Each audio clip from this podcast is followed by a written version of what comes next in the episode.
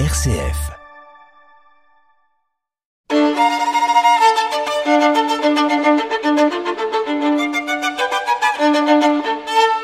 Multimusique sur RCF Liège.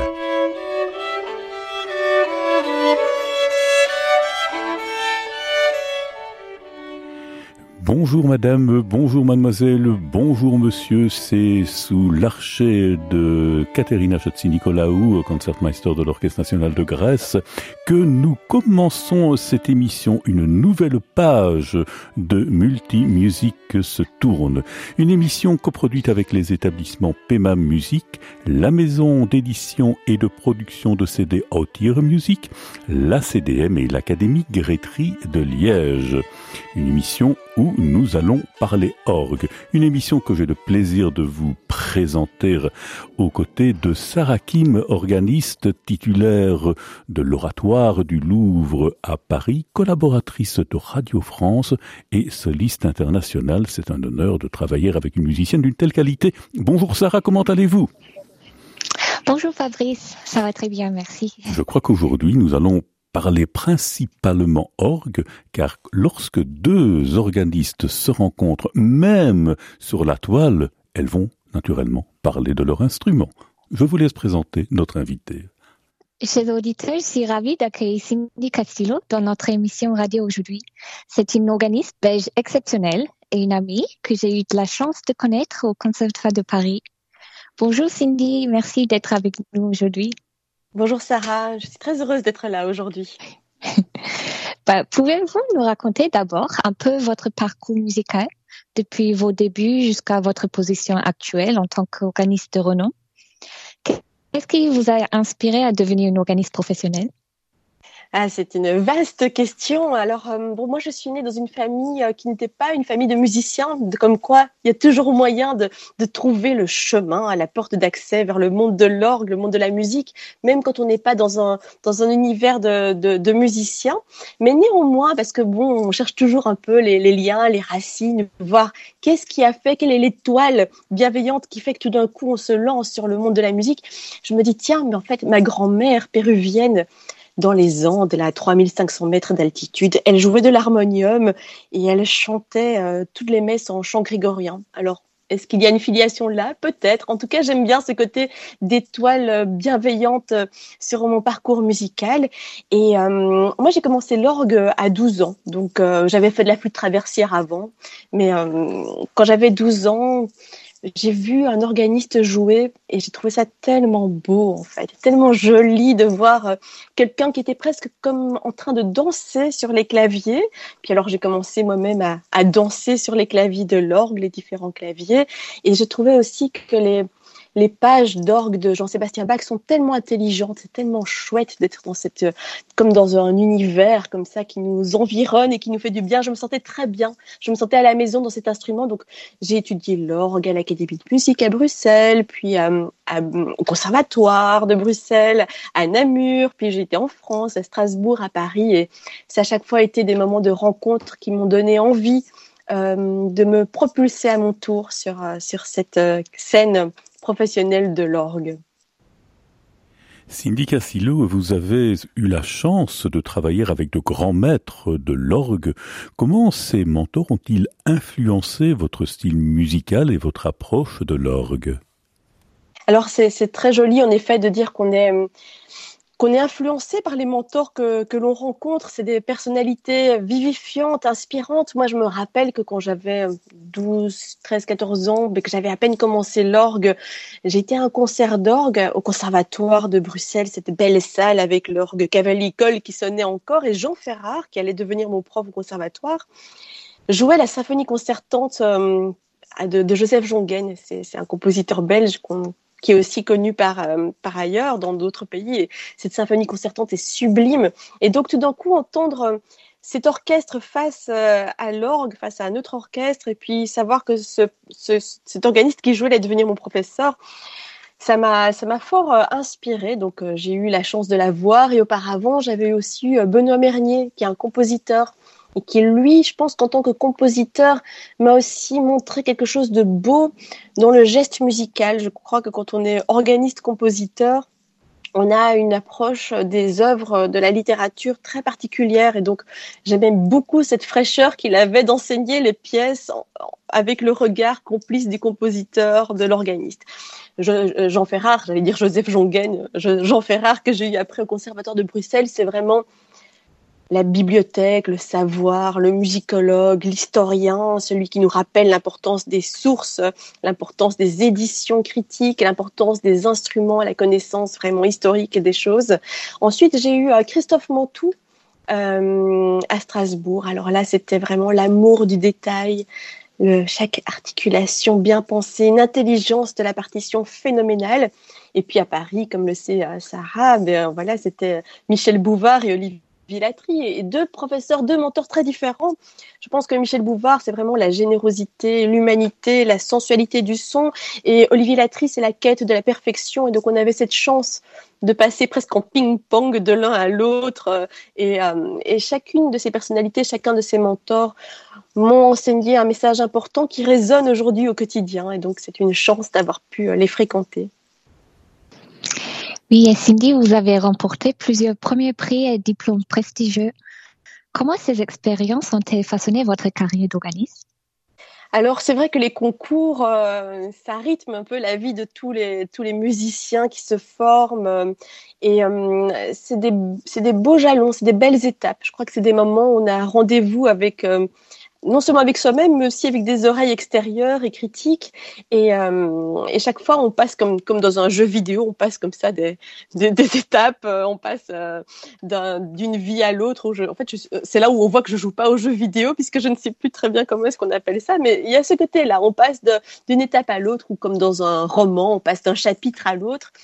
Et, euh, et, je pense que c'était ces concours, euh, ces, différents diplômes, c'est des opportunités de rencontres, mais aussi tout d'un coup, on nous propose des expériences. On nous propose, euh, en tant que, par exemple, quand on est organiste au conservatoire, étudiant au conservatoire de Paris, on a accès à certains types de, concerts. Moi, une des formes de concert qui m'a le plus marqué, c'est cette collaboration avec le château de Versailles, où on nous avait demandé en tant qu'étudiants de faire résonner les pierres et en fait les touristes du jeudi qui se promenaient dans les couloirs dorés euh, du, château de Versailles entendaient, tendaient l'oreille et il y avait chaque, chaque semaine un étudiant de Paris qui venait euh, jouer la musique de l'époque. Et donc on avait le sentiment euh, d'offrir euh, aux, visiteurs d'un jour la, sensation qu'ils pénétraient grâce à la musique dans une époque. Et pour nous, c'était aussi l'occasion d'être sur un orgue historique et de sentir en fait à quel point la musique est connectée à un type d'instrument, à une époque, à un tout. Donc c'est une chance. Cindy Cassillo, je vous propose peut-être de marquer une première pause musicale. On a la chance maintenant de vous écouter à l'instrument. Qu'est-ce que vous nous proposez? Alors, ce, premier extrait, euh, c'est un extrait en duo. Euh, je trouve ça sympathique quand les organistes ne sont pas seuls, comme toujours, dans leur tribune. Euh, c'est un, prélude qui a été composé il y a, très peu de temps par un compositeur belge, Jean-Pierre Deleuze, euh, qui a été longuement, euh, toute sa carrière durant, professeur d'écriture. Donc c'est quelqu'un qui a vraiment mis les mains dans le cambouis des œuvres de Bach et, des grands maîtres. Et donc le duo que je forme avec un violoniste, Frédéric Durcel, était euh, basé sur le répertoire de Jean-Sébastien Bach, ces fameuses sonates, il y en a six pour clavier et, clavier obligé, donc ce qui veut dire qu'on a une main droite réalisée par Bach et, et violon. On lui a demandé d'enchasser ces sonates euh, dans, dans, une œuvre qu'il proposerait lui-même. Donc il a proposé un prélude, un interlude et un postlude à deux sonates. Et ici, ce qu'on entend, c'est la première partie de ce prélude où on entend comment il amorce en fait le langage de Bach.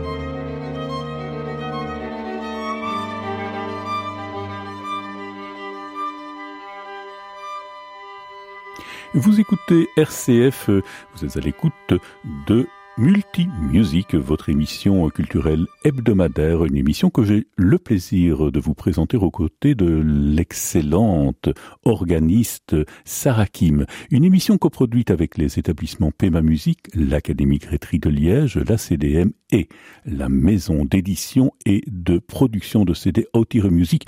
Une émission rendue possible, il faut le souligner, grâce aux compétences techniques de notre ami Denis. Cindy, euh, vous avez été désignée artiste en résidence au Sapporo Concert Hall. Pouvez-vous nous raconter cette expérience et comment elle a influencé votre travail? Oui, je me rappelle très bien, j'étais en troisième année au conservatoire à Paris quand Olivier Latry m'a proposé de partir euh, l'année d'après, une année au Japon, dans le nord du Japon. Donc c'est vraiment l'endroit le plus septentrional, là où il fait très froid en, face de Vladivostok. Donc euh, bon, tout ça je ne savais pas encore, je savais que c'était au Japon. Et, euh, et j'avais une semaine pour me décider. Donc déjà c'était assez assez fou. J'étais pas la première à partir. C'est quelque chose qui existait déjà depuis une dizaine d'années. Euh, un organiste qui partait de Paris ou de Lyon pendant une année là-bas, donc 12 mois euh, complets. Et donc, euh, je dirais que c'était une chance merveilleuse. Donc moi, j'ai fait ça quand j'avais 27 ans et ça, ça a transformé mon existence littéralement, de, de, me retrouver dans une autre culture. Tout d'un coup, d'être euh, c'est formidable en fait d'être vraiment ailleurs et de voir comment j'étais ailleurs en tant qu'organiste. Comment en tant qu'organiste en jouant des récitals de deux heures je pouvais communiquer euh, grâce à la musique, là où j'arrivais pas très bien en japonais et en anglais comme ci comme ça, euh, mais la musique permettait justement d'échanger, de, de, partager les émotions.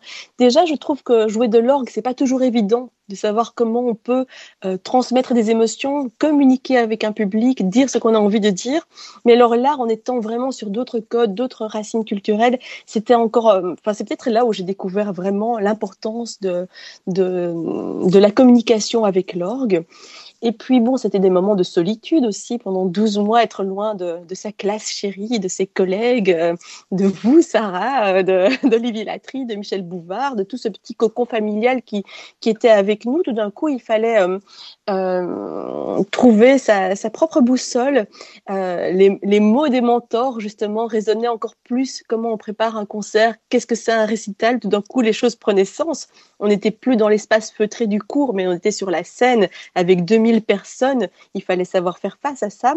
Euh, et, bon, alors c'était le moment aussi propice de la réflexion, de me dire, tiens, chaque année, il y a un autre organiste qui vient. Qu'est-ce qui fait que ma présence en tant que onzième organiste au Sapporo Concert Hall est particulière? Et qu'est-ce que moi, j'ai envie de dire? Donc, en rentrant de ces 12 mois, euh, c'est à ce moment-là que, que se sont esquissées en fait mes pistes de réflexion et mes, mes, envies en fait de, de, de, comment être moi particulièrement euh, dans le monde de l'orgue. Donc ça m'a révélé énormément de choses. Parlez-nous de votre rôle en tant qu'organiste titulaire des grandes orgues de la Basilique nationale du Sacré-Cœur à Bruxelles. Quelles sont vos responsabilités à ce niveau? Alors, la basilique de, de Bruxelles était un endroit assez euh, particulier c'est un endroit extraordinaire. C'est la cinquième église la plus grande au monde, donc c'est un vaste euh, vaisseau. Euh, c'est aussi, comme particularité architecturale, et non des moindres, c'est une, euh, une basilique qui est entièrement art déco. Donc c'était un peu fou dans les années 1920 quand on a décidé de construire cet énorme bâtiment, cette énorme église un peu à l'instar de, la basilique euh, qui se trouve à, Montmartre, on, s'est dit tiens quelle, quelle architecture privilégiée et on a eu l'audace, et c'est vraiment ça, l'audace de croire en quelque chose qui n'existait pas encore. C'était vraiment un style architectural très moderne, très moderniste, très tourné vers le futur. Et, euh, et, donc voilà, moi je suis là, je suis tombée amoureuse depuis en, 11 ans où je suis là du style architectural.